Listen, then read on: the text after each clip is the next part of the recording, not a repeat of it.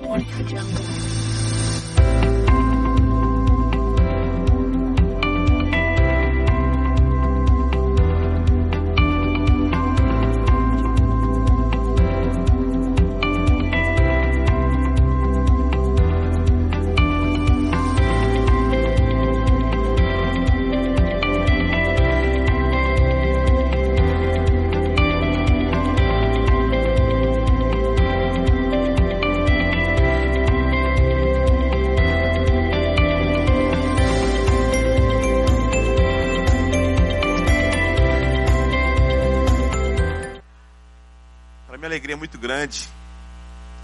Vocês hoje, mas quando a gente fala sobre igreja urgente e estar tá em volta de amigos, a gente desde ontem juntos sorrindo, é, orando e falando sobre a igreja de Jesus, em volta de pessoas que a gente ama tanto e por uma causa tão nobre, isso nos faz de fato assim aprender que nós somos igreja e que nós estamos aqui juntos pelo mesmo objetivo. E é muito importante assim a gente lembrar, enfatizar. É, eu estava falando com o Davi Lago Quinhor aqui, eu não precisava nem pregar mais, a hora da gente só sentar e ajoelhar aqui é, e orar pedindo perdão, entendendo, acho que a vocação cada um aqui sabe que tem, porque de fato nós sabemos o que precisamos fazer. Mas esse tema assim que tem ardido no coração, e hoje de manhã conversando com o Bibo, assim, ele falando que Deus colocou isso no coração dele, não é um tema só para a vida dele, o ministério dele, mas é um tema para nossa história, para nossa vida. E tá com Davi Lago, com Iorra, ver tantos amigos aqui em Fortaleza, em volta da mesa, sonhando com o reino de Deus, é muito importante, é muito legal. É, e eu estou muito feliz, de verdade, assim, fiquei muito constrangido é, com o que eu ouvi aqui, porque de fato assim a gente se sente tão pequeno, a gente precisa se arrepender. E eu queria te pedir, em nome de Jesus, que você, que Davi falou aqui sobre essa questão pastoral e ministerial, essas pregações aqui, elas não são simplesmente para vocês que estão aí, mas elas são para o nosso coração. Nós, como pastores, assim, a gente fica se tremendo aqui é, com essa oportunidade, ao mesmo tempo com essa responsabilidade que a gente tem para falar sobre a igreja de Jesus. E eu acho que isso que tem faltado na igreja brasileira, esse senso de urgência, entender que nós precisamos sofrer com o que tem acontecido. E essa incumbência assim que, que trouxeram para mim para falar um pouco sobre a igreja entendendo a sua cultura, ela é um desafio de fato muito importante, mas não é um tema que é isolado para a questão ministerial, pastoral, porque todos nós precisamos entender onde é que a gente está pisando. E eu sou casado há 10 anos, conheci minha esposa aqui em Fortaleza eu, o meu irmão e a minha irmã nos casamos, apesar de ser presbiteriano, graças a Deus, e o Johan falou da diferença, fomos predestinados a casar com três batistas da IBC. E somos felizes e conseguimos viver em muita paz. Então, Fortaleza faz parte da nossa história, assim, fazer e estar tá aqui hoje de novo, sempre revendo amigos, é muito bom. E eu fui pai agora de novo, há dois meses e meio da Estezinha, que vai ser freira, é, apesar de eu ser cristão, e o Luca, que tem três anos e nove meses. A gente já achou um convento no interior da Bahia. Quando ela tiver seis anos, ela vai ser enviada para lá para começar a ser treinada. E vindo para cá, Deus falou profundamente comigo, irmãos, porque uma das maiores dificuldades que existem quando você se torna pai pela segunda vez, é muita gente pergunta assim, que qual é o maior desafio? Eu falei assim, o maior desafio que existe, cara, é fazer com que o seu filho não se sinta assim, descartado ou escanteado então a gente fez todo um trabalho com o Luca perguntando o que, que ele queria que a irmã dele, porque a irmã dele entendia já o que ele queria, o que, que a irmã dele gostaria, o que, que ele gostaria que a irmã dele trouxesse para ele quando nascesse. E a minha filha nasceu em novembro e meu filho pediu um ovo de Páscoa. E fomos então atrás de, de forma, de, de, daquelas coisas para fazer o ovo de Páscoa, fizemos o ovo de Páscoa. E a preocupação que a gente tinha, graças a Deus, foi resolvida. O Luca não tem ciúmes ao invés da irmã. Mas o Luca, por ser infantil e ser uma criança, falta a ele muita sensibilidade. E quando eu falo sensibilidade, assim, precisamente, irmãos, quando a, a gente, eu amo minha filha Esther, mas a hora que eu mais amo disparado ela que está dormindo. E eu não sou machista, então assim, eu participo muito da troca de fralda, acordar madrugada para minha esposa. Nesses dois meses e meio, um dia eu fiz isso já. É... Mas nesse dia que eu coloquei, tô brincando, tô brincando, irmãos. Nesse dia que eu fiz, as, nesses dias que eu tenho feito a Esther dormir, ah, na verdade faz uns três dias, o Luca ama tanto a Esther que falta a ele sensibilidade na hora que eu estou quase fazendo a Esther dormir. Então não importa, a hora que você chega com Esther no colo, ele vai e ele fala com a voz assim meio que de bebê, então ele, papai, eu quero ver Esther. E quando ele se aproxima, ele aproxima mesmo, fala, oi Estherzinha! E há três dias atrás eu estava fazendo a Esther dormir, e ela estava no meu colo, e eu fazendo aquela coisa, e orando, Espírito Santo vem nessa hora, que ela precisa dormir e, e não dorme, aí você dá o leite, porque minha, minha esposa não conseguiu aumentação exclusiva, então tem uma madeira, isso é um trabalho maior para o pai, que agora tem como dividir tarefa, não é só o peito. Mas depois ela quase dormiu, você precisa fazer arrotar, que é outra complicação, porque aí você acorda a criança. E ela já tinha mamado, estava tudo preparado, estava dormindo. O Lucas sai correndo da sala e pula em cima da nossa cama. E eu. E quando ele fez isso, irmãos, todo o trabalho de quase meia hora ele é jogado por água abaixo. E a minha vontade, quando eu olho aquilo, é falar assim: você é um insensível. Você é muito infantil, meu filho. Você não está vendo que sua irmã. Você sabe que é meia hora. Você acha que meia hora é pouco. Pega um negócio meia hora e chacoalha, irmão. É muito trabalho. Minha vontade era falar isso pro meu filho, mas ao mesmo tempo eu preciso ter sensibilidade para que ele não se sinta escanteado. E eu tento agora tratar como pai, porque eu tenho maturidade e ele não tem. Filho, Fala mais calmo com a sua irmã. Ela tá quase, estava quase dormindo e por dentro assim, desgraçado.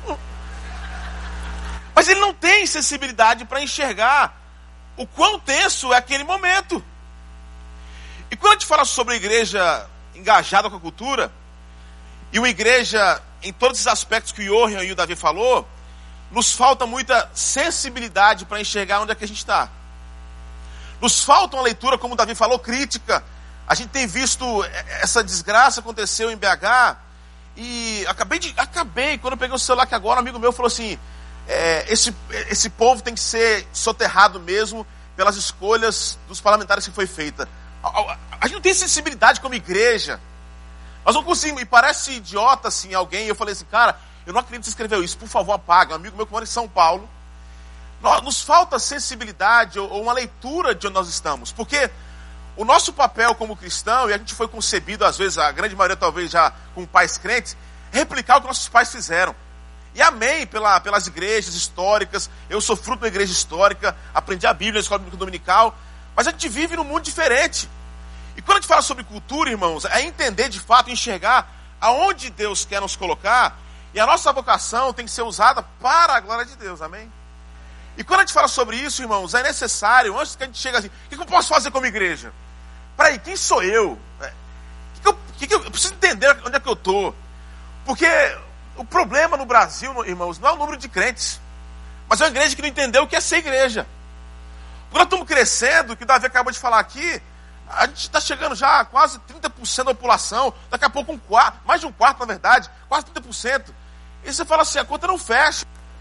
E o que nós vemos hoje no Brasil é uma discussão, desculpa, mas assim, às vezes idiota, na busca ou numa, em um pressuposto de senso de justiça pessoal, não da justiça de Deus para com a, o próximo.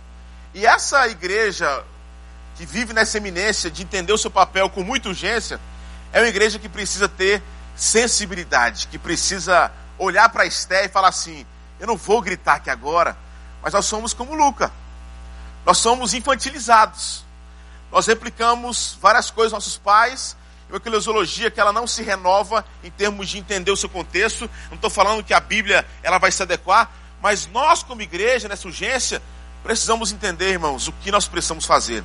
Eu queria compartilhar um texto com vocês, Atos capítulo 17, porque ela introduz para mim algo assim muito prático na história do talvez o maior missionário que nós conhecemos. Atos capítulo 17, a partir do versículo 16, porque é a primeira chegada de Paulo na capital da Grécia, em Atenas. Ele não esperava chegar lá do jeito que ele chegou. Mas Paulo chega ali e nos ensina muito sobre a questão cultural e do envolvimento eclesiástico da igreja, do Paulo que entendeu que o seu chamado, a sua vocação era a plantação do evangelho, não só como uma, um movimento de organização, mas como um ministério de, de evangelismo, de missão. E Paulo chega então ali e nos ensina muito aqui nesse livro que Lucas, o grande médico, escreve, Atos capítulo 17, versículo 16, ele relata dessa forma. Enquanto esperava por eles em Atenas, Paulo ficou profundamente indignado ao ver que a cidade estava cheia de ídolos. Por isso, discutia na sinagoga com judeus e gregos tementes a Deus, bem como na praça principal todos os dias com aqueles que por ali se encontravam. Alguns filósofos epicureus estoicos começaram a discutir entre eles. Alguns per perguntavam: o que está tentando dizer esse tagarela? Outros diziam: parece que ele está anunciando deuses estrangeiros, pois Paulo estava pregando as boas novas a respeito de Jesus e da ressurreição. Então o levaram para a reunião no Areópago e lhe perguntaram: podemos saber que novo ensino é esse que você está anunciando?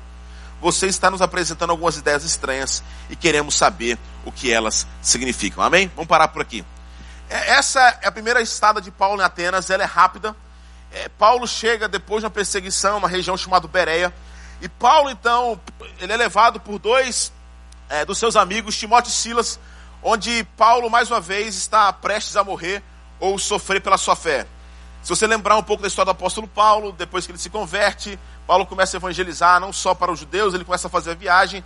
A primeira viagem do apóstolo Paulo, capítulo 14 de Atos, Paulo chega na região chamada Pisídia, é, é, Antioquia da Pisídia, ele chega numa cidade chamada Icônio, Paulo é apedrejado, Paulo quase morre, Paulo levanta e continua o seu ministério. Paulo sempre sonhou chegar em Roma e Atenas, porque era a capital bélica, era também o centro de pensamento, apesar que a Grécia agora já estava no início de declínio. Se você for estudar um pouco a história da Grécia, os aqueus, Eólios, Jonos e os dórios, você vai entender, e a gente até hoje tem muito reflexo do pensamento, da filosofia, tem muita, muita coisa que a gente usa na né, escola de Platão, de Aristóteles e outras, entre outras, mas ainda agora já estava começando em um declínio. Mas se você for estudar a história, você vai ouvir muito falar sobre o poder, né? Os gregos, os romanos, a Roma, porque era o maior digamos assim, arsenal bélico ou de força é, em termos de, de, de proteção, eles mesmos são responsáveis, em certo sentido, por matar o rei dos judeus, porque como é que alguém pode revogar para si ser o rei? Não existe essa história. E os gregos? Mas Paulo chega, tenho certeza, de uma maneira que ele não planejava em Atenas em Roma. Mas essa chegada de Paulo em Atenas, ela nos ensina muito quando a gente fala sobre cultura, sobre entender o contexto, sobre ser uma igreja inserida aonde entende onde ela está sendo plantada, ou o contexto que a cidade está vivendo. O que nós estamos fazendo aqui sobre essa igreja emergente, falando desses dias de Fortaleza, todos vocês conseguem fazer uma leitura que existe um caos instalado no estado do Ceará. Isso é uma leitura cultural. Agora, tem vários aspectos da cultura que nós podemos tratar e ser mais preciso aqui, mas eu queria tratar sobre uma questão que todos nós, em certo sentido, vamos ser enviados para nossa Atenas. Atenas é, é, a nossa, é, a nossa, é o nosso campo missional, onde nós precisamos fazer uma leitura cultural e entender como Deus pode agir, apesar de quem eu sou. E quando Paulo chega ali, nesse primeiro versículo 16 que nós lemos, Paulo ele vai começar com quatro, digamos assim, pontos ou quatro lições que nós poderíamos tirar do versículo 16. Porque Paulo, quando chega ali, de versículo 16, diz que enquanto Paulo esperava por eles em Atenas, Paulo ficou profundamente indignado ao ver que a cidade estava cheia de ídolos. Presta atenção, irmãos. Quando a gente fala de urgência, em certo sentido, Paulo foi o maior oportunista da história.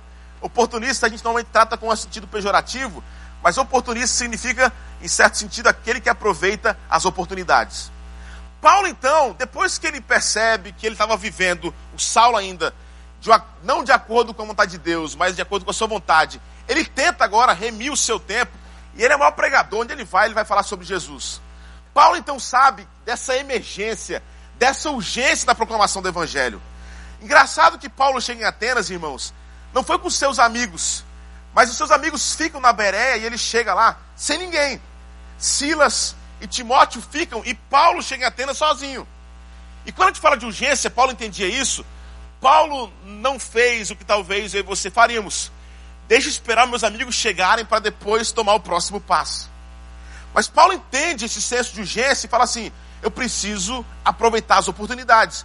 E Paulo então se aproxima do centro cultural e Paulo faz o primeiro movimento, que é a observação cultural. Paulo, quando ele olha, ele percebe de imediato que os homens estão adorando, existia, na verdade, uma floresta de imagens em cada esquina de Atenas, onde as pessoas elas talvez passavam e, em certo sentido, faziam o sinal da cruz. Elas veneravam aquelas estátuas. Paulo então começa a fazer a primeira coisa, digamos assim, onde, quando a gente fala sobre algo ser mais é, rabuscado, intenso, ou entender o seu papel cultural, é fazer essa observação. Onde é que eu estou? O que está acontecendo aqui? E Paulo então começa a entender que aquele povo estava, desculpa, estava ali adorando alguns ídolos. Havia, na verdade, em Atenas, uma verdadeira floresta de imagens que foram construídas pelos homens. Um escritor americano, um teólogo chamado Arnold, ele comenta o seguinte, abre aspas, Paulo apreciava as estátuas de mármore, mas considerava os homens de carne e osso ainda mais valiosos. Você fala assim, poxa, que profundo. É muito profundo se você for entender o contexto da Grécia Antiga. Porque as mulheres eram tidas como escórias, assim como as crianças. O índice de, de homossexualidade era muito intenso, porque os homens não queriam se rebaixar, inclusive em seus prazeres. Ou seja, agora, Paulo, quando começa a perceber que aqueles homens de carne e osso achavam aquelas estátuas mais importantes do que pessoas humanas. Aquelas estátuas feitas por pessoas de carne e osso, de mármore lindas, eram mais importantes do que as pessoas de carne e osso. Agora, Paulo, depois que ele percebe isso, ele faz uma, uma observação. Paulo passa por um segundo processo cultural, e digamos assim, que é, a gente precisa entender isso. Que é um processo de avaliação, que, digamos assim, é um estágio um pouco mais profundo do que a observação. Paulo, então, depois que ele observa, e quando a gente chega na nossa Atenas, o que está acontecendo aqui? Rapaz, está uma bagunça. Eu estou vendo algumas estátuas. Paulo fala assim: deixa agora eu ter uma avaliação crítica. Deixa eu, deixa eu tentar aqui levantar alguns pontos precisos para que eu possa tomar atitude como igreja ou como cidadão. E nessa avaliação, Paulo agora vai perceber uma coisa, que foi, digamos assim, de onde ele partiu. Existe um problema seríssimo, e aí ele poderia talvez é, destacar é, em duas palavras, domínio da idolatria. Existia um domínio da idolatria onde o povo, todo mundo tinha aquelas estátuas como seus próprios deuses. Você fala assim, mas o que isso tem a ver com a nossa sociedade hoje em dia? Tem tudo a ver, irmãos. Porque todos nós temos dificuldade de deixar de ser idólatras. Nós estamos vivendo numa igreja, e é preocupante no nosso caso, porque é uma igreja que é idólatra. Porque, veja bem, eu vou aqui tentar ser bem prático no seu planejamento de 2019. Eu acho que a gente tem que fazer, nós temos que ser pragmáticos, a gente tem que falar, eu quero fazer isso, isso, isso, estudar. Mas você percebe que Deus só entra na história para que você peça a bênção, para que Ele possa abençoar o plano que você fez, sem perguntar para Ele o que você deveria ter feito. Então Deus, em certo sentido, Ele se torna um movimento no meio do caminho, no qual você vai usar, pedindo a Ele para que realize o seu sonho. Você percebe que sem querer a igreja brasileira está vendo a crise, porque Deus se tornou um monumento no qual nós usamos para que nossos sonhos sejam realizados. Vem para cá, porque aqui tem um Deus que vai realizar o seu sonho. Sem querer o que a igreja brasileira faz é tirar Deus do lugar onde ele nunca deveria ter saído. E Deus é o fim em si mesmo. E ele tira Deus e coloca Deus aqui no meio, para que através de Deus eu possa realizar meu sonho. O que você fez? Aquele seu sonho se torna o seu Deus.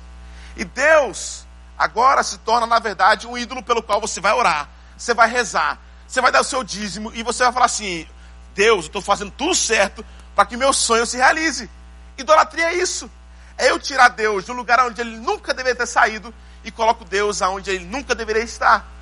Deus agora saiu de ser um lugar, um fim em si mesmo, e se tornou o um meio pelo qual nós encontramos alguma coisa. E sabe o que significa isso, irmãos? Na hora da frustração, que você não alcança o seu Deus, que talvez é o seu sonho, você se frustra. Você dá um tiro na cabeça. Você fala assim: onde é que você estava, Deus? Falou assim, cara, você me tirou de um lugar onde nunca deveria ter saído. E quando eu falo isso, irmãos, eu não estou falando que a gente pode pedir para que Deus realize nosso sonho. Mas quando eu falo sobre igreja urgente, e em nome de Jesus, assim, quero que você entenda isso, é que não existe estratégia não existe nada que preceda o nosso relacionamento real com Jesus. E um dos grandes problemas nossos é que nós não conhecemos a Bíblia, irmãos. A nossa geração não estuda. Ela quer ter um Deus que realize o sonho, mas não quer se aprofundar. A gente não quer ter de fato assim um relacionamento real com Jesus. E a despeito das coisas que não funcionam como a gente espera, a gente se torna crente imaturo. E aí a gente fica frustrado. E sai da igreja A para a igreja B, por quê? Deixa eu ir buscar o meu milagre. Você não pede um culto de oração. Essa é a nossa geração. Isso é leitura cultural. O que tem acontecido na igreja brasileira. E eu, assim, queria abrir aqui uma, um parênteses aqui para contar uma história. Porque eu estava lendo, comecei a ler a Bíblia de novo e, e cheguei na história de Enoque. E Enoque, você não tem muita evidência sobre quem é esse cara. O cara não conheceu a morte. Mas diz só uma frase. Você vai ter três textos que falam de Enoque. Que Enoque fazia justiça, que Enoque era, Enoque era alguém que via e fazia tudo pela fé, que enxergava de verdade assim, a fé em Jesus Cristo. Mas Enoque, a esperança do Cordeiro de Deus que viria tirar o pecado do mundo, mas disse que Enoque andava com Deus. E quando, essa frase andar com Deus, para mim ela é muito forte. E se tem um princípio que eu estou levando para a minha vida esse ano de 2019, é assim, eu queria estar com Deus. Eu queria andar com Deus. Eu queria aprender e estar em Deus. Mas é a crise. Não, eu estou em Deus. Eu não estou usando Deus como meu para alcançar alguma coisa, eu estou em Deus. E quando eu falo isso, irmãos, eu falei que abri aqui um parênteses aqui, é porque esse ano foi muito agitado a nossa igreja na ponte. Nós começamos essa igreja quatro anos atrás, e um cara que chegou para mim há um ano e meio atrás, dois anos atrás, o Guilherme Alves, um pastor nosso lá, um cara advogado, salário bom, chegou assim e falou assim: não consigo mais lutar contra o chamado, vocação, eu quero largar tudo, quero ser pastor. Eu falei, você está doido, cara? Ele falou assim: não quero. E ele começou a trabalhar conosco, é um cara extraordinário, um homem de Deus. Só que no dia 31, irmãos, os pais dele, o pai, a mãe e os seus dois irmãos, passaram a noite na casa dele em Boa Viagem. Eles moram no interior e foram para lá de Uber. E eles passaram aquela, aquele Réveillon de 31 para o dia 1. No dia 1, eles não, não foram para casa, na verdade, naquela madrugada, dormiram na casa do Guilherme Alves. Eles almoçaram. Quando deu seis da tarde, ele pediu o Uber para que seus pais levassem para casa. E quando deu mais ou menos sete e meia, os pais não tinham chegado em casa. E a gente descobre então que o Uber sofreu um acidente e que o pai, a mãe e os dois irmãos, o Guilherme Alves, morreram naquele acidente de carro. E quando eu vi aquilo, era 10 da noite, irmão, eu saí correndo de casa. Eu liguei para ele, porque eu perdi um irmão no acidente de carro. Eu falei assim: não vai no local. Eu, vai para outro lugar. Ele foi lá só para confirmar se tinha acontecido aquilo mesmo. A gente se encontra no, no, no estacionamento de um shopping lá em Recife, fechado já. E, irmãos, quando eu chego para abraçar aquele cara, e eu estava desesperado, eu e o outro pastor, o Rodrigo, o Digo, a gente chorando no carro. Meu Deus, e agora? Sobrou ninguém. Quando eu chego naquele estacionamento, eu vejo o Guilherme Alves se aproxima de mim e chorando ele fala assim: Gui, Deus é muito perfeito, cara. Eu falei: Como é? Como é que é, meu irmão? Eu não falei isso. Deus é perfeito demais, cara. Pô, cara, ele preparou tudo direitinho. Meu pai não sai de casa. Ele passou o Réveillon lá em casa ontem. Hoje de manhã a gente acordou, tomou café, foi na praia. A gente almoçou lá em casa e ele, ele saiu com a minha camisa. Deus é perfeito, cara. Irmãos, só quem consegue ter uma atitude como essa, num momento como esse, não é alguém que usa Deus como meio do caminho para alcançar alguma coisa. Mas é alguém que está em Deus. É, é alguém que. Despe... Eu perdi meu pai, mas é você está? Eu estou em Deus. Eu... Mas está o mundo está acabando, cara. Eu estou em Deus. E quando a gente fala sobre isso, irmão, sobre não só essa observação, essa avaliação que Paulo faz, a igreja do Brasil, por mais que essa palavra seja forte, mas é uma igreja idólatra. Onde está usando alguma coisa, Deus como meio pelo qual a gente vai ser feliz. E se você não encontrar contentamento, e Paulo fala, o problema desse povo é as estátuas, mas é o problema de hoje, irmãos. E essa leitura cultural é importante, porque depois Paulo fala sobre um terceiro aspecto. Olha o que Paulo diz aqui. Ele fala o seguinte: Paulo ficou profundamente indignado. E a palavra aqui no grego koine é parachuno, que significa o seu espírito se revoltava. Você sabe quando algo vai ser o jeito da sua vida? É quando você começar a ficar desesperado. Presta atenção, não levanta a mão. Mas quantos aqui prometeram que iam emagrecer esse ano não começaram ainda? Agora presta atenção. Se você, se você fosse para um cardiologista e fizesse um exame lá e falasse assim, se você não emagrecer em 30 dias, você vai morrer. Você percebe agora que aquilo seria um incômodo, que você perderia o sono e você começaria a emagrecer muito rápido. E sabe por quê? Porque houve agora uma tensão. A Bíblia fala sobre procrastinação, e procrastinação significa deixar para amanhã aquilo que a gente sabe que é urgente e que precisa fazer hoje. E quando Paulo fala aqui sobre o seu espírito se revoltava, irmãos, toda terça-feira, quando a gente começa o nosso culto lá entre os pastores da igreja, pergunta assim: estão perdendo sono com o quê? E quando eu escuto um pastor de igreja local falar assim, cara, Deus tem sido maravilhoso, eu, eu tenho dormido tranquilamente, não tenho me preocupado, eu falo assim, tem alguma coisa errada.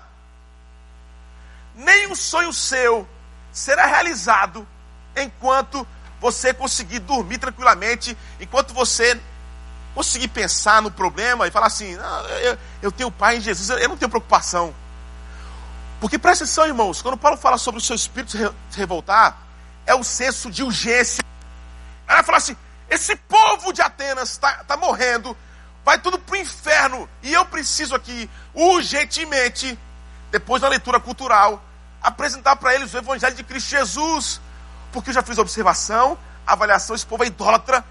E Paulo, irmãos, enquanto a gente não chorar pelos perdidos, a história que o Ian contou aqui, dá raiva às vezes que aquele cara tem que sair de casa porque sua filha foi assaltada, mas fala assim: Senhor, mata o meu interior aqui porque eu sou um desgraçado. Enquanto você não perder o sono por um projeto, um sonho que você tem, irmãos, você não vai conseguir fazer a vontade de Deus. Quantas vezes, irmãos, eu fico desesperado e eu, eu quero, assim, em nome de Jesus, aqui não é exagero meu, mas eu tenho aprendido a usar cada vez mais algumas frustrações, esse espírito que se revolta, porque eu começo a entender o quão urgente é a nossa história, a nossa vocação, a nossa igreja, o nosso chamado.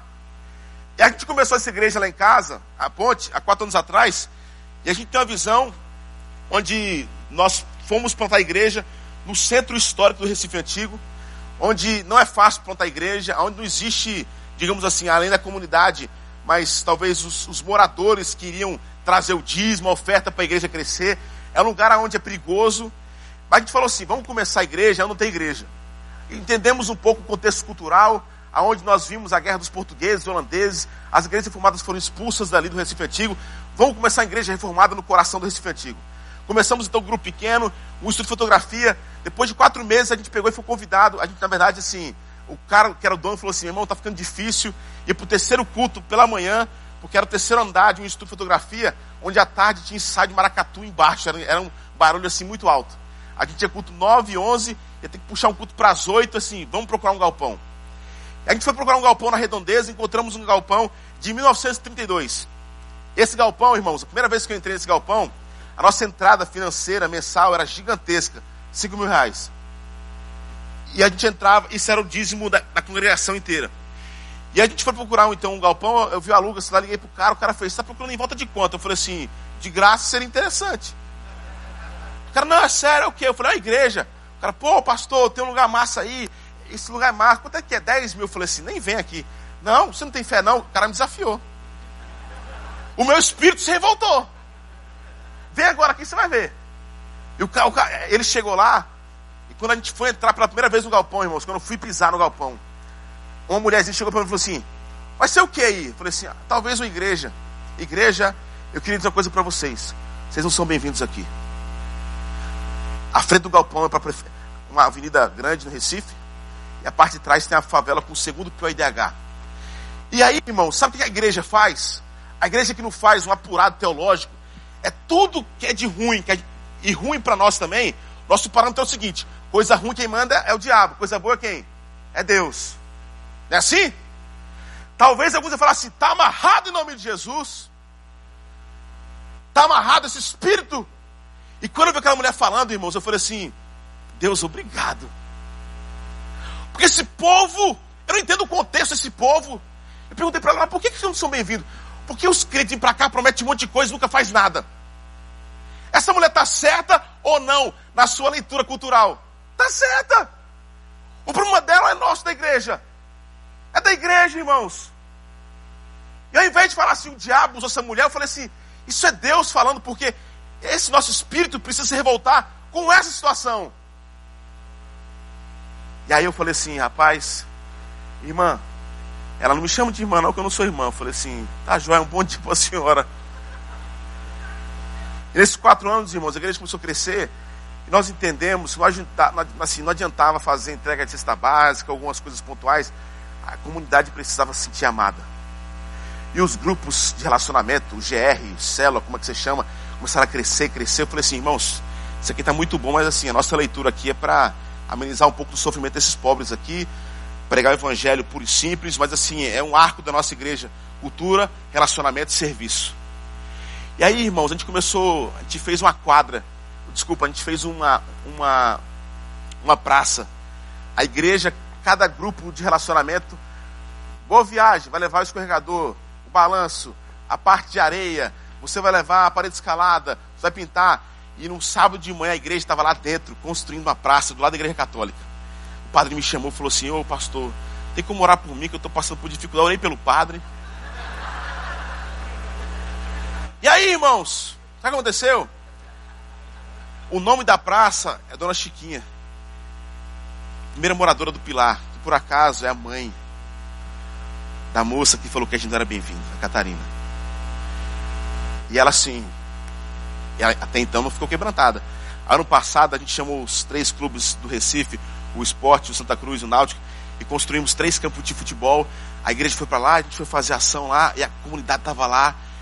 Aí aconteceu, irmãos, que há um tempo, há uns nove, nove meses atrás, me ligaram madrugada e falaram assim: entrar na igreja, roubaram tudo. Chama a polícia, eu falei, chama a polícia não, vou para aí. Antigamente nem entrava com celular, hoje a gente já entra com celular, com carteira, com relógio, a hora que a gente quiser na comunidade. Aí a gente chegou lá, irmão, sete da manhã, eu fui na casa do cara que eu sei que comanda. Meu pastor, eu falei assim, tudo bem, irmão. Eu preciso de sua ajuda. Mas é claro, pastor, deixa eu botar a roupa aqui, tá cedo. Bota aí. Eu preciso lá na igreja. Já foi lá? Nunca fui lá, pastor. Tô, tô, em, tô em dívida. E eu entrei na igreja com ele. Falei, se tem algum filho aqui? Rapaz, que eu tenho sete ou oito filhos que estudam aqui. Qual é a do seu filho? Quatro anos. Quatro anos é aqui, eu imagino. É uma escola de incentivo à leitura. Nove anos, sala de música. Na sala de leitura aqui tinha uma televisão, os caras levaram. Na sala de música, aqui tinha uma, um cubo de guitarra de baixo que levaram. Ele ficou assim. Outro filho. E fui falando dos projetos que a gente fazia para a comunidade. E quando acabou, o cara falou assim: Eu não acredito que mexeu na nossa igreja. Esse foi, pastor, me dá 20 minutos. Ele voltou. 20 minutos depois, irmãos, tinha tanta coisa que voltou que eu nem sabia que tinha roubado. E aí, e aí, irmãos, eu perguntei para aquele cara, falei assim, amigo, e ele falou assim, primeira coisa, pastor, quem roubou isso aqui não foi gente da nossa comunidade. Foram, você sabe que o povo trabalha com droga. Eu falei, é mesmo? E o povo pega coisa e troca lá. E assim, esses dois homens não sabem quem é. Inclusive tem uma televisão que roubaram. Você percebeu? Eu falei, não, uma sala, o cara sabia de tudo. Que essa televisão foi para outra favela. Vamos buscar, vai ter uma guerra. Eu falei assim, esquece a televisão. Inclusive, pastor, sabemos quem são esses dois e nós vamos dar, mostrar para ele quem é que manda. Eles vão morrer, pastor. Eu falei, em nome de Jesus, faz isso. Aí eu perguntei para ele, falei assim, amigão, e o prejuízo? Como é que vai ficar esse prejuízo? Porque esse povo levou coisa, trocou. E eu nunca vou esquecer a frase daquele homem. Três anos depois, aquela mulher ter frustrado nosso coração. Falei assim, prejuízo? Prejuízo seria a gente perder nossa igreja do nosso bairro. Prejuízo seria você saindo daqui, nossos filhos estudam aqui. Você percebe, irmãos, que muitas vezes a nossa história, a gente vai falar assim, o capeta tá, tá me. Irmão, você agradece a Deus por algumas frustrações, porque enquanto não houver frustração, se Paulo não olhasse para Atenas e falasse assim, esse povo vai morrer porque é idólatra, eu vou perder meu sono. Você não vai ter esse senso de urgência, irmãos. A minha oração, em nome de Jesus, entenda, é para que a gente saia daqui meio chacoalhado e para que a gente perca o nosso sono. Porque olhar para o que o Brasil está vivendo e falar assim, é normal? A gente precisa chorar. É como o, o Davi falou, ele fica só reclamando na internet, irmãos. A gente tem vergonha do que está acontecendo no nosso país. Por isso que Paulo fala, o espírito se revoltava, aquilo que mexe seu coração, irmão, fala, isso aqui vai ser como combustível para fazer diferença. E Paulo parte de um princípio. Quarto ponto. Eu preciso agora invadir esses espaços. Aí sabe o que Paulo faz? Primeiro, primeiro passada de Paulo. Eu vou aqui correr um pouquinho. Paulo vai na sinagoga com os judeus e gregos tementes a Deus. Paulo vai começar a pregar, irmãos, para os crentes lá de Atenas. Irmão, aí você fala assim: o que isso representa? Sabe o que representa? Nossa igreja, irmãos, o que chega de gente que fala assim: sai da minha igreja, vem aqui para a ponte, porque eu acho que essa igreja aqui é diferente. E eu sou pastor presbiteriano, mas a, a minha denominação está morrendo por causa dessa teologia tão engessada, onde o povo adora mais Calvino do que a Jesus. Isso dói meu coração. Ao mesmo tempo, existe uma graça barata pregada hoje em dia, onde o povo acha que é o seguinte. E o povo chega na ponta e fala assim: ah, vamos para aquela igreja, porque lá eh, tem o teto é preto, tem, tem, tem fumaça, então assim, lá, lá pode fazer tudo. Eu sempre falo, a gente tem teto preto, irmãos, porque se você é pobre, a melhor coisa para esconder coisa é teto preto. Aí o povo chega e fala assim, e a gente tem um monte, graças a Deus, inclusive se aqui tiver, você é muito bem-vindo em nome de Jesus, mas hoje virou essa moda, né? Onde a gente fica com medo e acha que a homossexualidade é, é um pecado pior do que o nosso. E aí vai juntando alguns clãs. E quando a gente vai pregar, irmão, a gente fala assim: olha, todo mundo aqui é bem-vindo. Mas enquanto você não buscar conhecer a Deus, esse seu pecado aí, você não percebe, você acha que espiritualidade, e é o que acontece hoje na igreja brasileira, vamos encher a igreja, porque espiritualidade é eu ser fiel no meu dízimo, é estar tá lotando a igreja, e não tem movimento nenhum a partir desse encontro, tem algo de errado. E quando Paulo discutia então aqui na sinagoga, irmãos, é para mostrar um princípio, que a teologia é importante, o conhecimento da palavra. Porque muita gente chega na ponte e fala assim: a igreja é cultural, a igreja que entende o contexto da cidade, e não quer se aprofundar, não adianta de nada. Porque você vai partir de outro senso de justiça, você vai partir de outro, outros meios que você acha que você se conhece, que não é a palavra de Deus. E essa é a nossa base, nosso pilar, a nossa substância, é onde a gente vai conhecer mais sobre quem nós somos e o que nós podemos fazer a partir do conhecimento de quem Jesus é. E agora olha e fala assim: peraí, Paulo primeiro lugar que ele foi foi conversar na, na, na sinagoga com os gregos e gentios tementes a Deus. Mas depois Paulo, aí ele começa, irmãos, a fazer algumas loucuras. Porque Paulo agora vai para a praça. E vai conversar agora com aqueles homens lá, e ele fala que especificamente ele vai conversar com os, com os com dois grupos de pessoas. Ele vai chegar e vai falar com os epicureus e com os estoicos. Os epicureus e estoicos, irmãos, seriam para nós hoje aquelas pessoas desculpa falar isso daqui, mas que a igreja brasileira está celebrando que um homossexual, porque tem sido perseguido, está indo embora do Brasil. Eu, em nome de Jesus, irmãos, eu não estou falando aqui sobre partido político. Mas está celebrando desgraças. E é com esse povo que talvez a gente tem nojo a gente fala assim, esse povo nunca sentaria na minha mesa, é que Paulo vai se encontrar. Porque os estoicos, os epicureus, os epicureus adoravam Deus Epicúreo, e ele, a busca pelo prazer da carne, era, era assim, se você tem vontade, faça o que você quiser. Os estoicos eram, eram panteístas. Pense no povo, irmãos, que nós talvez teríamos dificuldade como crentes, sacerdotes. Não vamos sentar na roda dos carnecedores. Então, assim, a gente quer entender o mundo, irmãos. Se você, por isso que Paulo fala, ele tinha base. Paulo entendia, Paulo ia na sinagoga, ele pregava, ele tinha substância, aí ele poderia ir na praça e conversar com os históricos epicureus. A nossa igreja hoje não tem nem base para conversar com, com, com, qualquer religião no meio do caminho. Fica, a gente fica, meu, eita, com cheio de dúvida agora. Eu não conheço uma Bíblia. E sabe quem são os históricos epicureus, irmãos? Você vai ver várias histórias de históricos epicureus enragadas na Bíblia. Lembra da história de Zaqueu? Era estoque epicureu? Não. Era tipo um.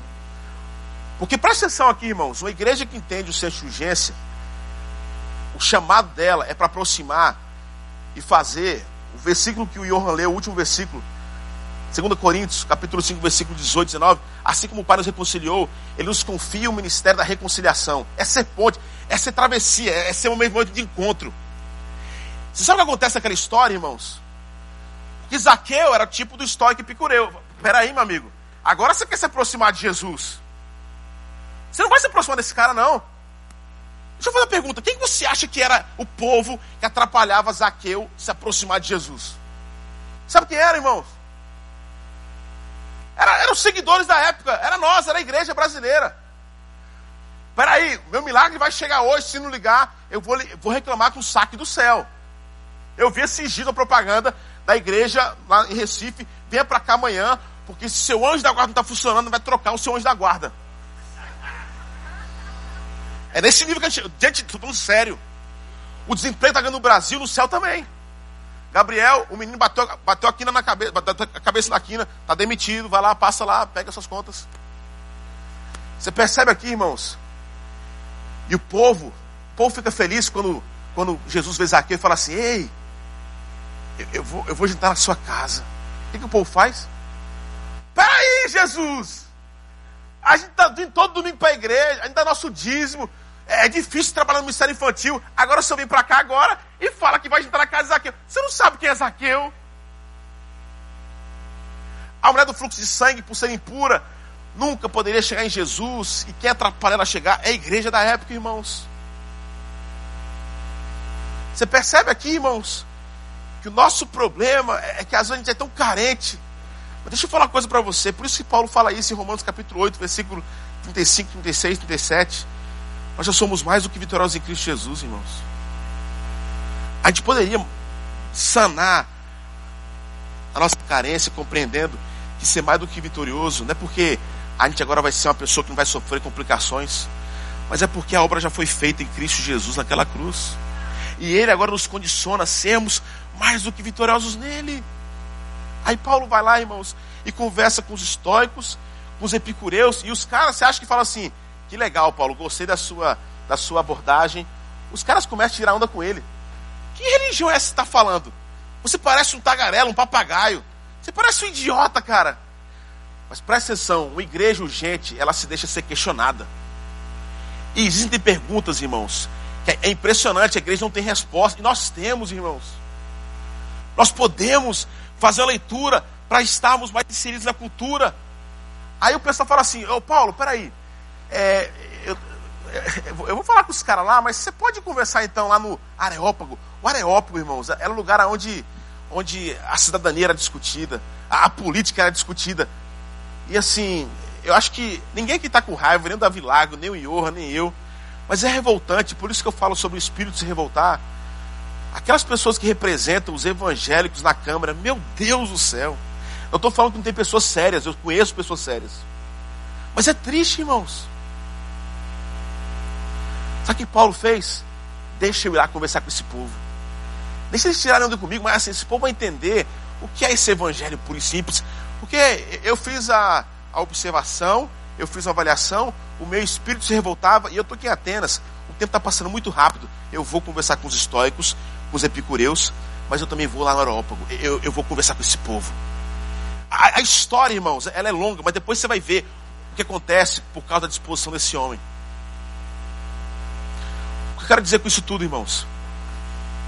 Essa leitura cultural, de onde, em nome de Jesus, não fala assim, ah, mas eu não sou pastor, isso aqui, essa mensagem é para o pastor porque está falando de igreja. Não.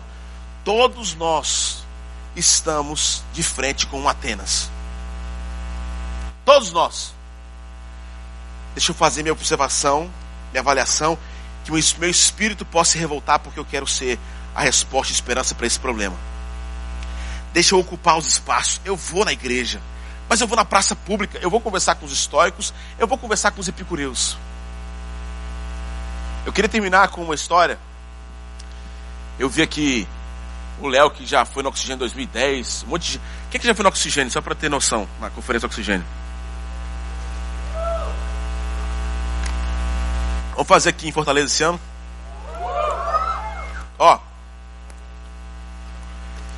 Não sei se você estava nessa edição, mas eu conheci um cara que mudou meu ministério, chamado Paulo Capelete. O Capelete. Até hoje eu não sei como é que fala. Macarrão. O Paulo contou no Oxigênio, que foi lá na arena pela primeira vez, falou assim: é, a experiência dele, que a casa dele em São Paulo, depois que ele se converteu, ele era um homem de negócio, ele vende tudo. E aí ele pega e fala assim: amor, eu fiz uma leitura, uma observação, uma avaliação, e eu preciso amar o povo que é mais rejeitado na sociedade. Os travestis, homossexuais, prostitutas, profissionais do sexo em geral. E a mulher dele é mais crente do que ele, que fala assim, amém. E quando estava em São Paulo, eu falei assim, eu preciso ver essa história, porque o Paulo falou que vendeu seu apartamento, comprou uma casa em São... É Santo André ou, Santo... ou é São Bernardo, hein, Davi? Santo André, né? Capelete. Santo André. Eu liguei pro Paulo, eu falei, Paulo, posso ir na sua casa, eu quero ver essa história, porque tá, tá meio mal contada, cara.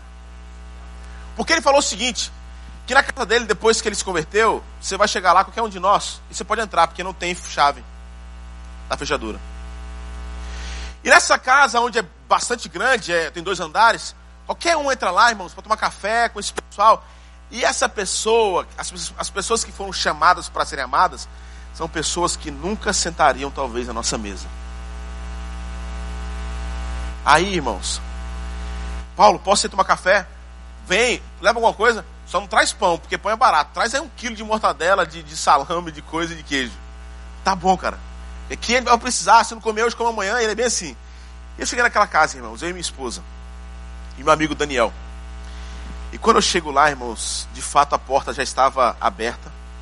Eu entro e uma mesa grande, gigantesca, com um monte de gente sentada. E pensa num povo diferente da gente. E Paulo falou assim: tem um amigo meu que é pastor, que ele compartilha essa mensagem aqui. Eu falei assim: o que, que eu vou falar aqui? Eu me segurando, irmãos, para não chorar na frente daquele povo. Porque era um povo que nunca se sentaria na minha mesa. Eu comecei a pregar, falar algumas coisinhas, e quando acabou, eu falei sobre o amor do pai. Um transexual se levanta e senta no colo do Carl Pelete. Pastor, você falou sobre amor do pai, eu queria dizer uma coisa. Eu nunca tive pai, nunca tive mãe. Esse cara aqui é meu pai. Depois o Paulo falou assim: Você tem estômago forte aqui? Eu falei: Tenho. Eu quero te levar onde é que a gente faz o ministério aqui. É no final de uma rua que tem uma fábrica chamada Curva do Saco. Por que Curva do Saco? Porque os homens ficam de fato com o saco escrotal para fora, se masturbando, porque vários clientes vão lá e contratam baseado no tamanho do pênis. Mulheres nuas, tudo, irmãos, é a visão do final do mundo. Esse cara me ensina de maneira prática. Eu não estou falando que esse é o seu chamado, mas aquilo é Atenas dele. O senso de urgência fez. Você está para mim assim, pô, pastor, você faria isso na sua casa? Não, irmãos. E por isso que eu fico constrangido, porque o Paulo na sua primeira vez, na sua perseguição, quando quase morreu, ele se levanta. Em Atos capítulo 14, versículo 22, ele fala: Nós vamos fortalecer os discípulos, exortá-los para que ele permaneça firme na fé. Nós vamos pregar o evangelho por simples. Eu posso passar por grande desgraça, mas já entendi, já, já fiz a leitura. A minha vida agora é para ser vida para a glória de Deus. Não importa mais agora mais nada. Eu quero. Eu perdi muito tempo fazendo besteira, não fazendo nada. E aí, irmãos, quando eu vi aquilo ali, um homem que fez uma observação, uma avaliação, o seu espírito se revoltou. E o princípio foi colocado em prática. Eu preciso ser Jesus para quem precisa. Eu preciso amar. E aí, quando eu cheguei em Recife, contei essa história, irmãos. A meu perguntou assim: Mas peraí, esse povo mora na casa dele? Sim. Mas peraí, quem mora lá é quem de fato deu uma melhoradinha na vida e agora segue as regras. Não. Vinde a mim, todos vós que estão cansados e sobrecarregados, e eu vos aliviarei. A casa está lá, irmãos. E uma igreja inteligente, cultural, que entende a urgência, quem consegue persuadir, irmãos, não é uma mensagem, não é um curso, mas é o Espírito Santo de Deus agindo através da minha vida, da sua vida, através do amor de Jesus, a nossa história. E naquela casa o Paulo ficava brincando. Esse aqui, pensa no cada no trabalho. Mas eu vou voltar, pai, não sei o quê. E ele vai trabalhar lá. Mas ele vem dormir na casa onde ele tem segurança. O Espírito Santo que faz a obra, irmãos. Nessa urgência, nós precisamos entender: a igreja é resposta para um mundo que sofre quando ela está ancorada naquele que é o Salvador, o Criador da igreja. Ele é o Pai, Ele é o Alfa, Ele é o Ômega, Ele é a razão pela qual nós estamos aqui, irmãos. Não é organização, mas é esse espírito que faz milagre. É nesse espírito que nos encoraja a entender que nós precisamos fazer essa leitura e falar assim: eu preciso, como igreja, entender a urgência e fazer a minha leitura cultural. Todos nós somos apresentados a Atenas e a minha oração é para que você saia daqui com o seu coração pequeno assim. Que você saia daqui assim, Deus, tira o meu sono. Para que através dessa frustração eu possa de fato ser a resposta para esse mundo que sofre. Vamos orar, feche seus olhos.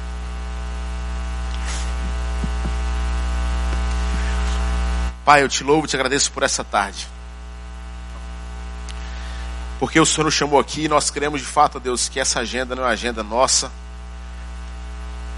mas ela foi uma agenda que nasceu no seu coração para que o confronto fosse feito, Pai.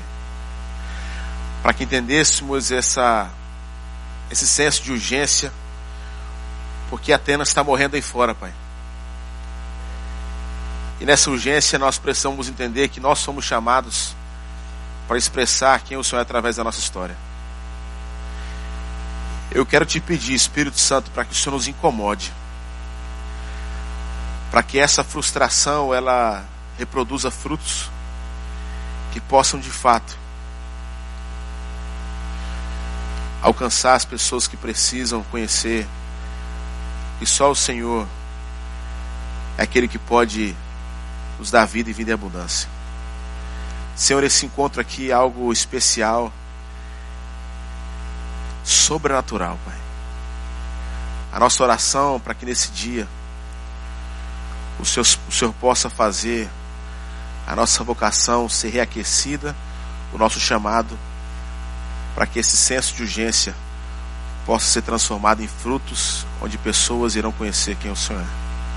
Nós te louvamos pela oportunidade, em nome de Jesus. Amém.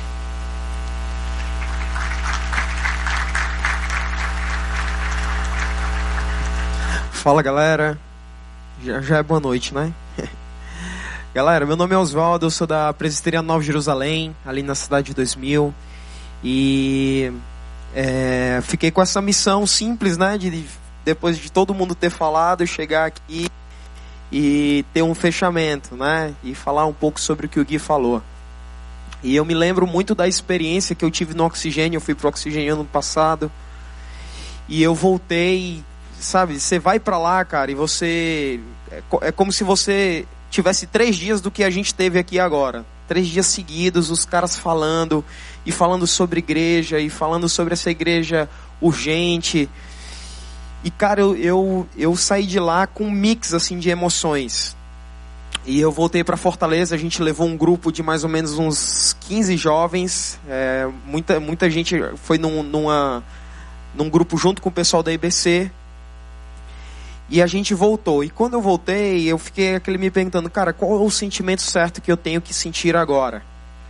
Qual o sentimento que tem que vir no meu coração verdadeiramente para agora que eu estou voltando para Fortaleza algo acontecer? E aí eu comecei a pensar assim, cara, o primeiro sentimento que pode vir no meu coração depois de ter escutado tudo isso é o sentimento de que de que eu de que eu estou fazendo tudo errado Lá na Nova Jerusalém eu lidero os adolescentes e, e eu fiquei assim, cara, bicho, será que eu tô com o sentimento que tá tudo errado e que eu tô, tô fazendo é tudo errado? E aí Deus falou muito, muito forte ao meu coração e ele disse assim, cara, não é esse sentimento que eu tenho, não quero que você sinta. E talvez é isso que eu queria compartilhar com vocês hoje. Talvez muita gente saia incomodada daqui com tudo que escutou e, e que e que fica virando aqui no estômago. Mas Deus falou claramente para mim que disse assim, cara, não é que você esteja fazendo tudo errado. É porque eu te criei com o potencial de fazer mais. E eu acho que é esse sentimento que depois de tudo que a gente escutou aqui, é o sentimento que a gente precisa sair daqui e dizer, cara, beleza, o, o que eu fiz até agora foi muito significativo, mas eu preciso fazer mais. Eu preciso fazer algo diferente. Eu preciso fazer algo que realmente seja relevante. Eu preciso fazer aquilo que o próprio Paulo, Paulo fez. Eu preciso observar, avaliar. O meu, o meu espírito precisa se incomodar por algo. E aí, eu lembro que ontem à noite eu fui buscar a galera no aeroporto, levei lá para casa onde eles estão dormindo, bati uma foto com todo mundo, postei no meu Instagram. E aí coloquei assim, cara, tá bom, galera, tá bom essa mesa aqui para vocês.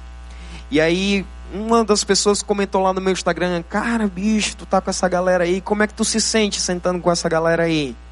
Eu não entendi assim, né? Vou ter aquelas pontinhas de interrogação. Ah, cara, porque esses caras aí estão fazendo coisas grandes e estão fazendo coisas incríveis e tal pelo Brasil e tal, e tu tá aqui em Fortaleza. E aí veio aquele sentimento assim de, de usar vários emojis assim para mandar pro cara, mas eu pensei aí eu cara, bicho, eu acho que esse senso de grandeza quem tem é a gente. Eu me sinto em paz estar com os caras desse, porque eu sei que eles estão fazendo o que Deus mandou eles fazerem. E eu vou fazer o que Deus mandou eu fazer. Porque pra gente, nós conseguimos avaliar o senso de grandeza. Mas para Deus, cara, só existe a vontade dele. Não fique olhando para essa galera aqui como esses caras estão fazendo algo incrível e eu estou fazendo algo pequeno. Fique perguntando para Deus o que, que Deus quer fazer a partir da sua vida. Sabe? Os exemplos dessa galera são exemplos assim inspiradores de caras que estão escutando a voz de Deus e estão indo lá e estão fazendo aquilo que Deus está mandando. Porque como o Davi falou, o sopro vai ser o sopro, né? Mas esse mesmo sopro fez algo muito especial. Ele soprou nas nossas narinas e nos deu vida. E nós temos o poder do Espírito que age através de nós. Amém? É... Esses dias eu estava lendo um livro que eu faço um discipulado com a galera. E esse livro tá, tá mexendo muito comigo.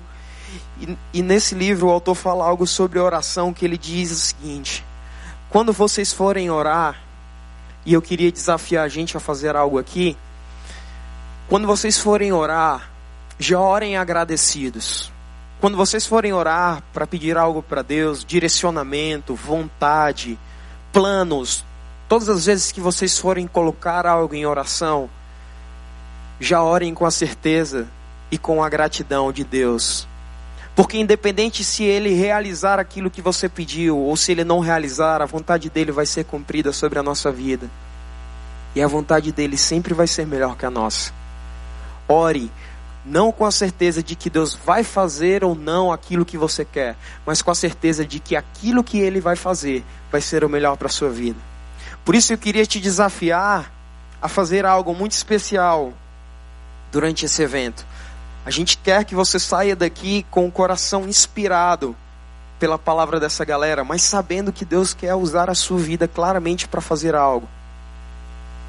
Então eu queria que você pegasse aí papel, caneta, celular, o que você tiver, e você vai fazer co algumas coisas simples.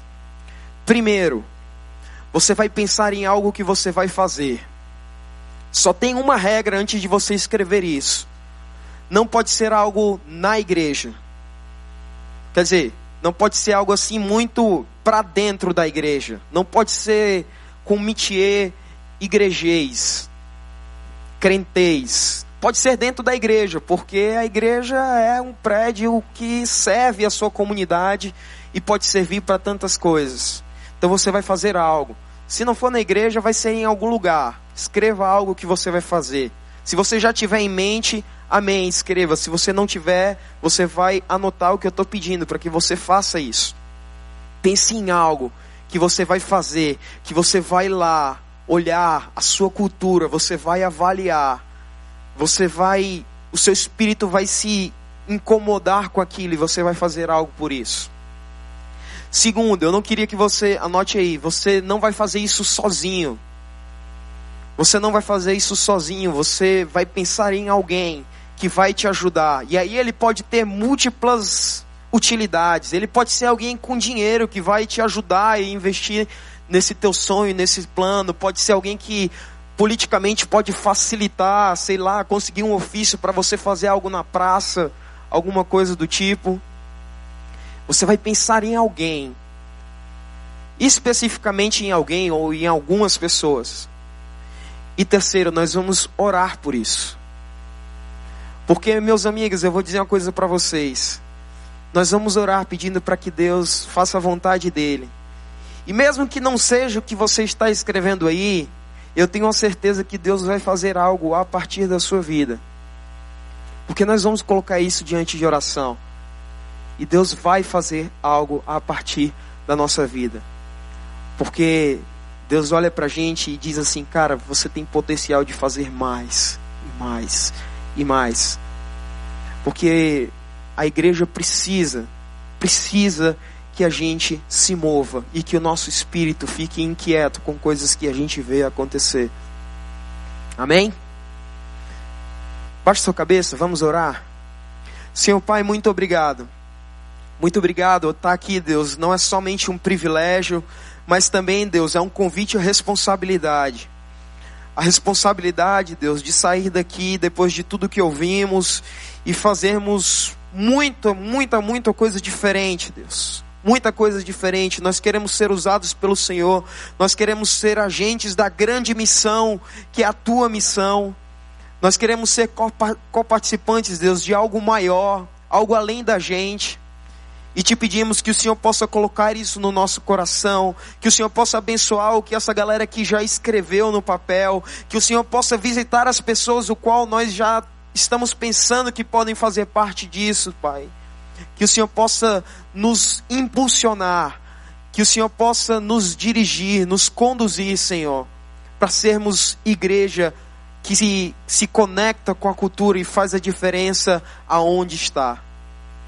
Nós queremos sair das portas da nossa igreja, nós queremos ser igreja aonde nós estivermos, Deus, por onde nós estivermos com a nossa família, no nosso prédio, no nosso bairro, na nossa cidade, aonde a gente estiver, Deus, tudo é a respeito do Senhor. E é por isso que nós oramos e já te agradecemos com a certeza que o que o Senhor decidir, sendo tu o Senhor das nossas vidas, sempre será o melhor. Amém.